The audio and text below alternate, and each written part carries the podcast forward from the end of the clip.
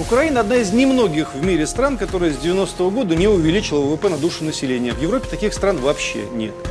30 лет пилили советскую экономику, передовой регион СССР в промышленном смысле стал донором для новейших украинских мультимиллиардеров. А теперь все, запасы кончились, надо что-то другое делать. Большинство населения Украины против войны, потому что большинство населения Украины знает, что Донбасс не желает себя видеть частью Украины. Никакого другого способа сохранить экономически, демографически культурно Украину, кроме как совместной с Россией жизни, нет.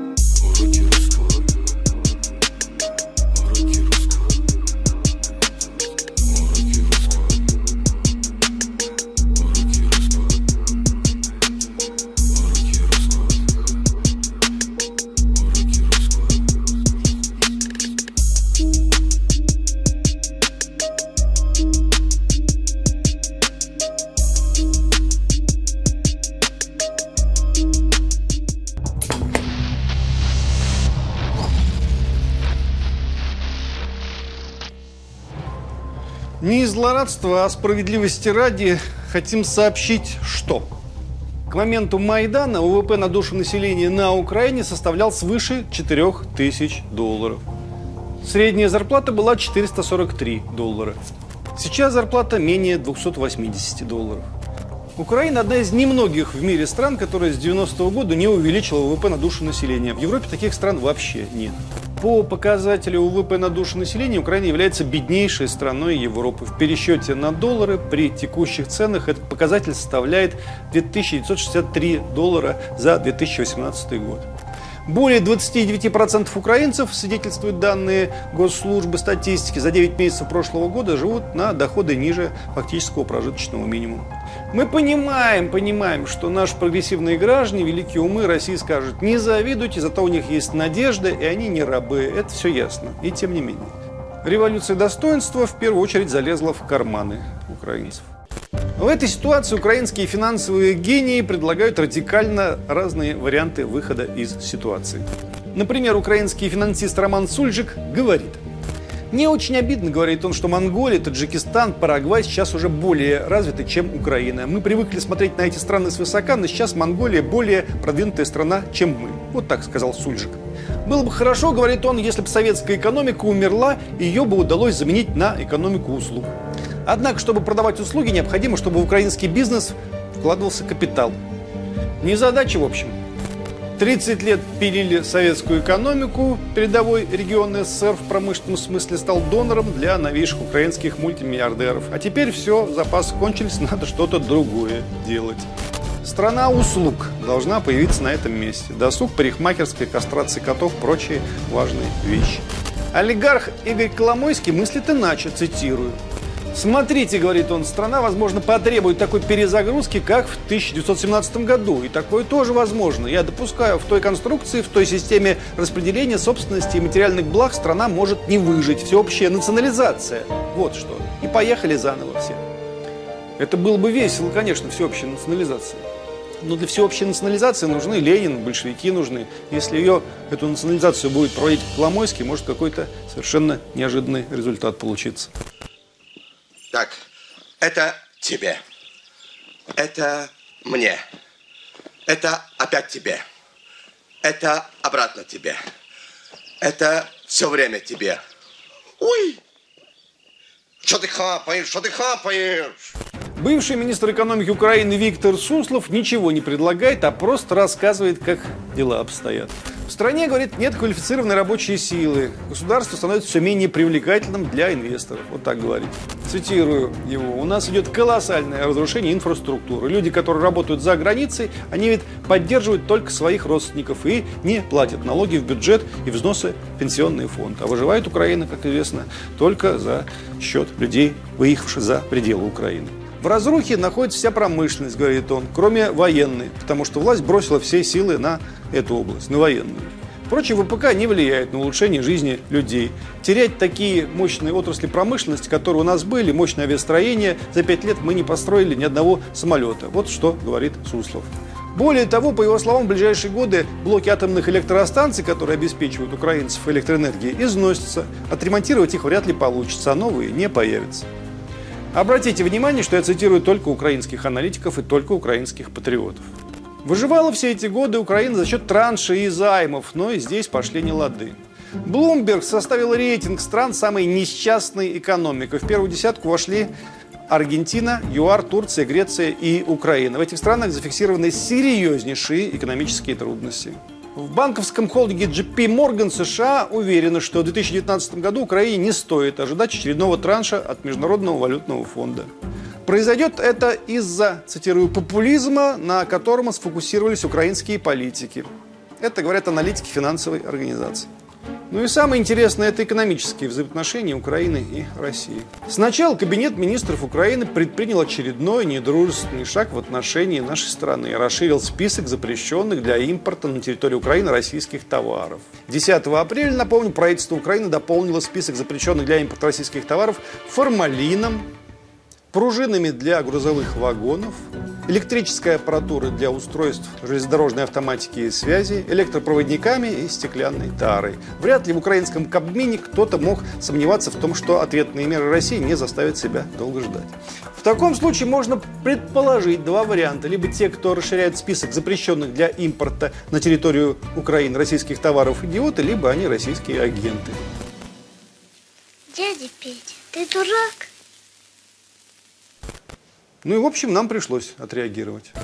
Недавно был введен запрет на ввоз в Россию украинской продукции машиностроения, легкой промышленности, металлообработки. Стоимость этой продукции за прошлый год составила почти 250 миллионов долларов. Теперь украинцам придется искать новые рынки сбыта.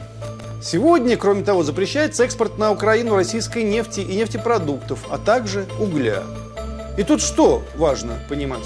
Для России торговля с Украиной – это мизерная часть наших внешнеэкономических отношений. Да, запрет неприятен, но в масштабах страны он ничего в сущности не определяет. Для Украины же наши запреты – это гигантские бюджетные дыры. Скажем, мы теряем 0,1% в общей системе доходов, а они здесь процент, там 3, там 5. Думаю, ни для кого не секрет, что Россия богаче Украины. ВВП стран на душу населения по паритету покупательной способности, сокращенно ППС, последние пять лет отличался в 3-4 раза.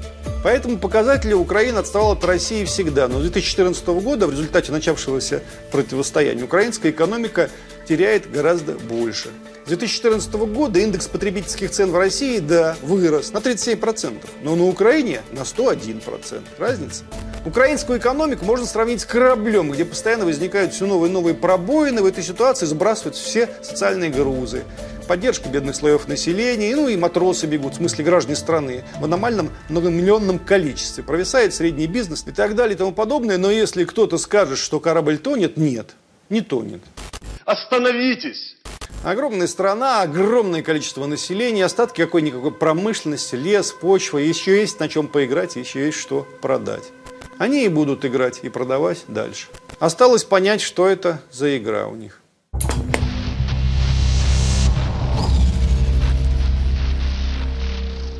Не так давно политолог Евгений Фатеев написал любопытнейший текст не столько даже о перспективах украинской экономики, сколько о психологическом портрете людей, пока еще обладающих на Украине сверхдоходами. Украина, пишет он, выдала нам пример законченной траектории постсоветского олигарха. Собственно, теперь понятна судьба этих странных бизнес-героев периода распада Советской империи. И если попробовать описать историю новорожденного постсоветского бизнеса, то можно выделить несколько этапов. Сначала ребятам дали возможность чем-то банчить и получать не совсем чистый кэш, доход. Потом допустили ребят к приватизации, Потом ребятам, собственникам разрешили в содружестве с государством обирать неудачных сограждан самыми разными способами, беря на себя массу политических и криминальных рисков. Потом ребята осторожно запустили на фондовый рынок, дали поиграть в капитализацию, в конвенциональные деньги, в по-настоящему большие, огромные деньги – Но потом ребятам вдруг объяснили, что все эти игры в капитализацию – это всего лишь прелюдия к сдаче активов большим игрокам. Причем в этой сделке есть одно очень важное обязательное условие. Вместе с активами нужно обязательно сдавать и собственную страну. Всем, кто не понял, предложено было отойти в сторону, пока лондонский или американский суд, или ФБР там, или еще кто-нибудь не взял их за ухо. Именно такова, продолжаем цитировать Фатеева, траектория классического украинского олигарха Рената Ахметова, который как раз идеально прошел, не отклоняясь по этой вот траектории. Он поднимался до высот капитализации в 17 миллиардов долларов, но после второго Майдана скатился до нищих, по их меркам, менее чем 5 миллиардов долларов. Сегодня он банчит по мелкому в партнерстве с Петром Порошенко. Все эти игры дают ему много денег, но это рисковые деньги, это неконвенциональные деньги. Этими деньгами можно только покупать, подобно вождю туземного племени, бусы люксового потребления. Но с этими деньгами может и не получиться играть в больших играх. И кто знает, в каком большом геополитическом раскладе этим самым несчастным украинским олигархам расплатится, им самим. Кто раздавит его как муху? Постсоветские бизнес-генералы, по-нашему олигархи, оказались по-своему наивными людьми. Им думалось, что все-таки есть какие-то правила. Сбегая в светлый западный мир, они считали, что можно жить под собой не чуя страны. Оказалось, что все гораздо проще и злее. Глубинное основание их временной капитализации – это ожидание помощи в сдаче государства и государств, на которых они паразитируют. Вообще, некоего чистого, по правилам, вне политики большого бизнеса не бывает. Обладание даже одним миллиардом долларов – это уже большая политическая проблема. Надеемся, что наши российские бизнес-генералы это уже поняли. Без сильного государства за спиной они абсолютное ничто. И во имя будущего им нужно как-то учиться сосуществовать с государством.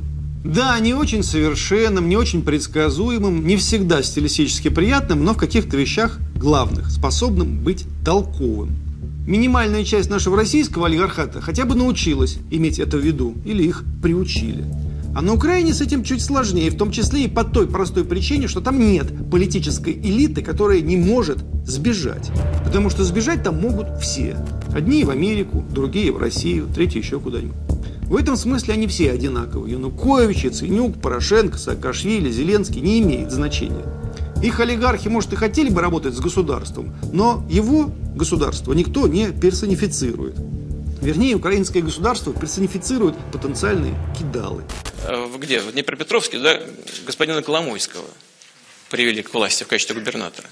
Но это просто уникальный проходимец. Он даже нашего олигарха э, Абрамовича надул два года или три года назад, как говорят у нас в кругах просвещенной интеллигенции, кинул.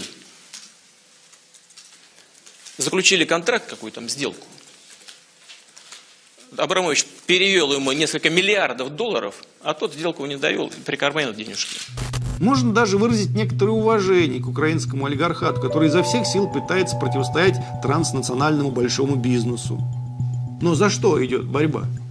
Только за условия сделки по сдаче страны. Не более того. Складывается ощущение, что большие дяди решили сожрать Украину задешево с помощью обычной грантоедской политологической шелупони и нечисти, совершенно беспринципной и лицемерной. Ничуть не менее беспринципной и лицемерной, чем представители стандартного, окормляемого олигархами депутатского стада. Эти менеджеры и лидеры мнений стоят грантодателям сущие копейки. Украинский бизнес утратил последние шансы играть по-крупному еще и потому, что сдулся очень важный стереотип, питавший постсоветские элиты. На некоторое время они исходили из презумпции своей нужности кому-то в больших геополитических играх. Какое-то время им подыгрывали, но сегодня уже очевидно, что Россия и без Украины может быть империей, важным геополитическим игроком. Олигархи, а проще говоря, денежные мешки в мире большой политики уже никого не интересуют с их мнением. Русским олигархам это стало окончательно ясно после смерти Бориса Березовского. Украинские еще подрагивают конечностями. Это не от большого ума, это по инерции. Там, где идет реальная игра, их туда даже посмотреть не зовут. По многим названным и неназванным причинам сегодняшние жители Украины ведут себя все проще и прагматичнее. Об этом пишет Фатеев. Они живут в многотрудном и многосложном сегодня, которое к тому же подбрасывает мегатонны терабайт информационного мусора. Они уже смирились, они уже точно знают, что зло всегда побеждает. Поэтому они проживают свои частные жизни, и многие уже просто не понимают, о чем говорим мы сейчас здесь. У них уже просто атрофированы эти органы государственных, имперских, геополитических чувств. Они уже полностью отдались тактическому существованию. Они крутятся, как белки в колесе. И многие ли имеют право их судить? По большому счету, новая деиндустриализация Украины тоже способна подарить малые и большие радости украинскому обывателю. Сегодня там решается, чем станет Украина. Дурной, очень латиноамериканской страной с сырьевой экономикой, с эскадронами смерти, с флагманами производства, полностью контролируемыми зарубежным капиталом, с огромными государственными долгами и постоянным балансированием на грани дефолта или эдакой большой, но очень малолюдной Болгарии. Вот выбор, и это самый честный выбор. Другого вроде бы и нет. Или есть? Ну да, Россия. Россия ведь тоже выбор. Но об этом рано пока. Об этом даже невозможно пока говорить.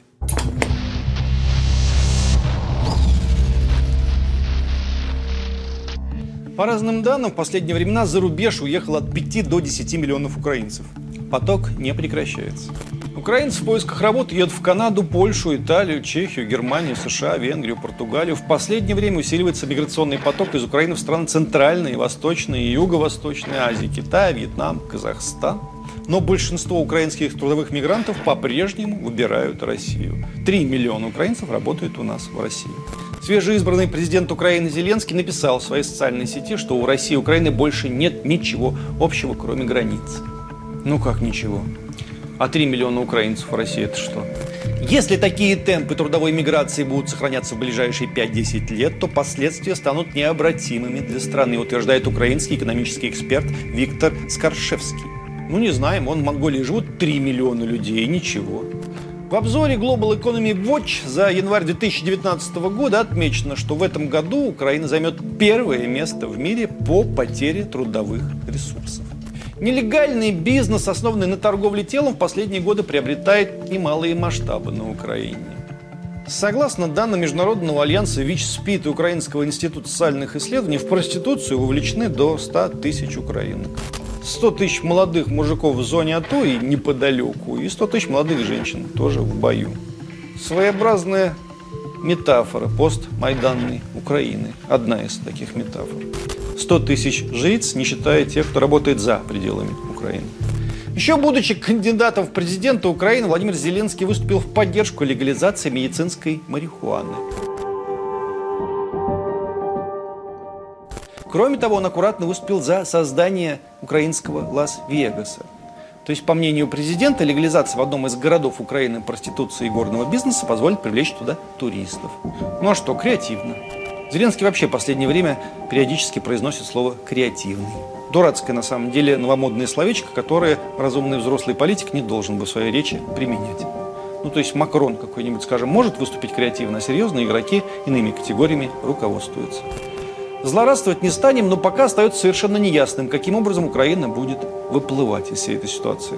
Самое креативное было бы, к примеру, оставить полностью Донецкие и Луганские области, сократить втрое армейские расходы, армию отвести, арестовать и показательно посадить основных лидеров неонацистского движения, остановить русофобскую пропаганду, отменить языковые ксенофобские законы, отменяющие права русскоязычного населения и начать строить нормальную Украину.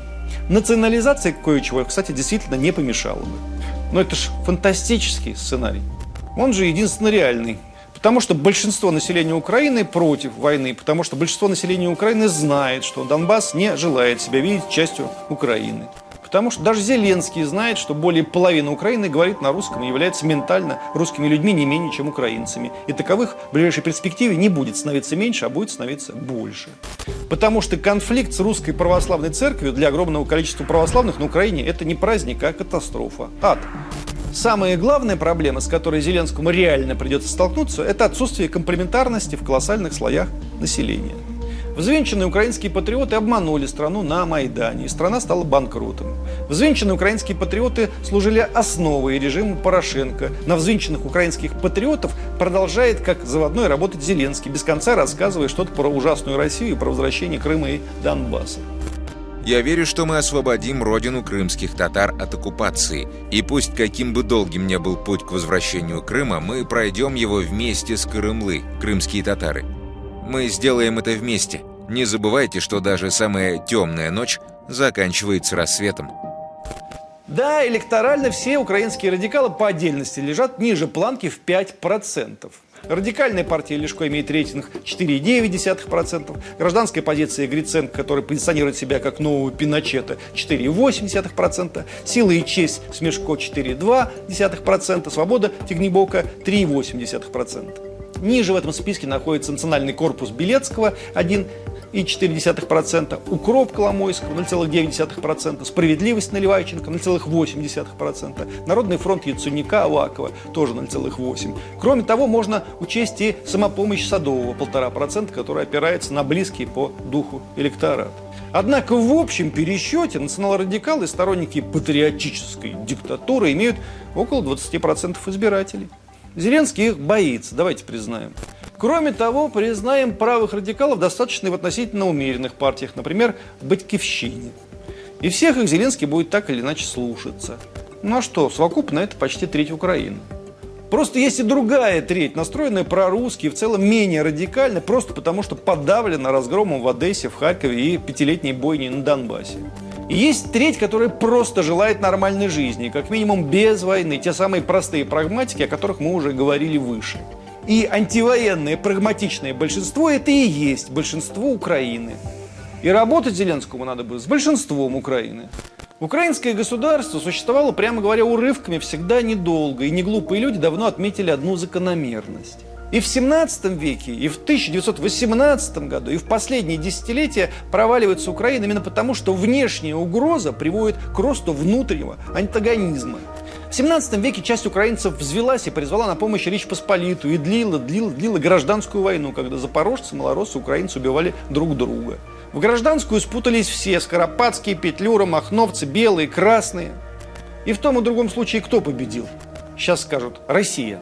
Да нет, не Россия, нормальная Украина побеждала, прагматичная, которая собиралась жить, а не строить липовую идентичность на ложных основаниях. Никакого другого способа сохранить экономический, демографический, культурно Украину, кроме как в совместной с Россией жизни, нет. Но до этой мысли надо ведь дорасти. Зеленский, судя по всему, еще не совсем дорос. Дорос бы, стал бы шансом для Украины и великим политиком. А пока это еще один временной люфт, смысл которого в одном. Он позволит украинцам дозреть до тех простых истин, что мы изложили выше. В этом историческая миссия Зеленского – доломать Украину насколько возможно. Больше креатива, мистер президент. Один проукраинский политолог из России сказал, к некоторому моему удивлению, очень неглупую вещь. Увы, похоже, что кого-то с этой войны вынесут вперед ногами, то ли Россию, то ли Украину. Какое-то из двух государств может прекратить свое существование в нынешнем виде. Давайте теперь честно признаемся, вы правда думаете, что Россия проиграет в этом противостоянии? Сейчас проиграет, если не проиграла в 2014 году когда Обама, помните еще такого, обещал обнулить российскую экономику, а за майданные чудаки ждали этого со дня на день. Тогда часто писали, время работает на Украину. Нет, время работает против постмайданной Украины.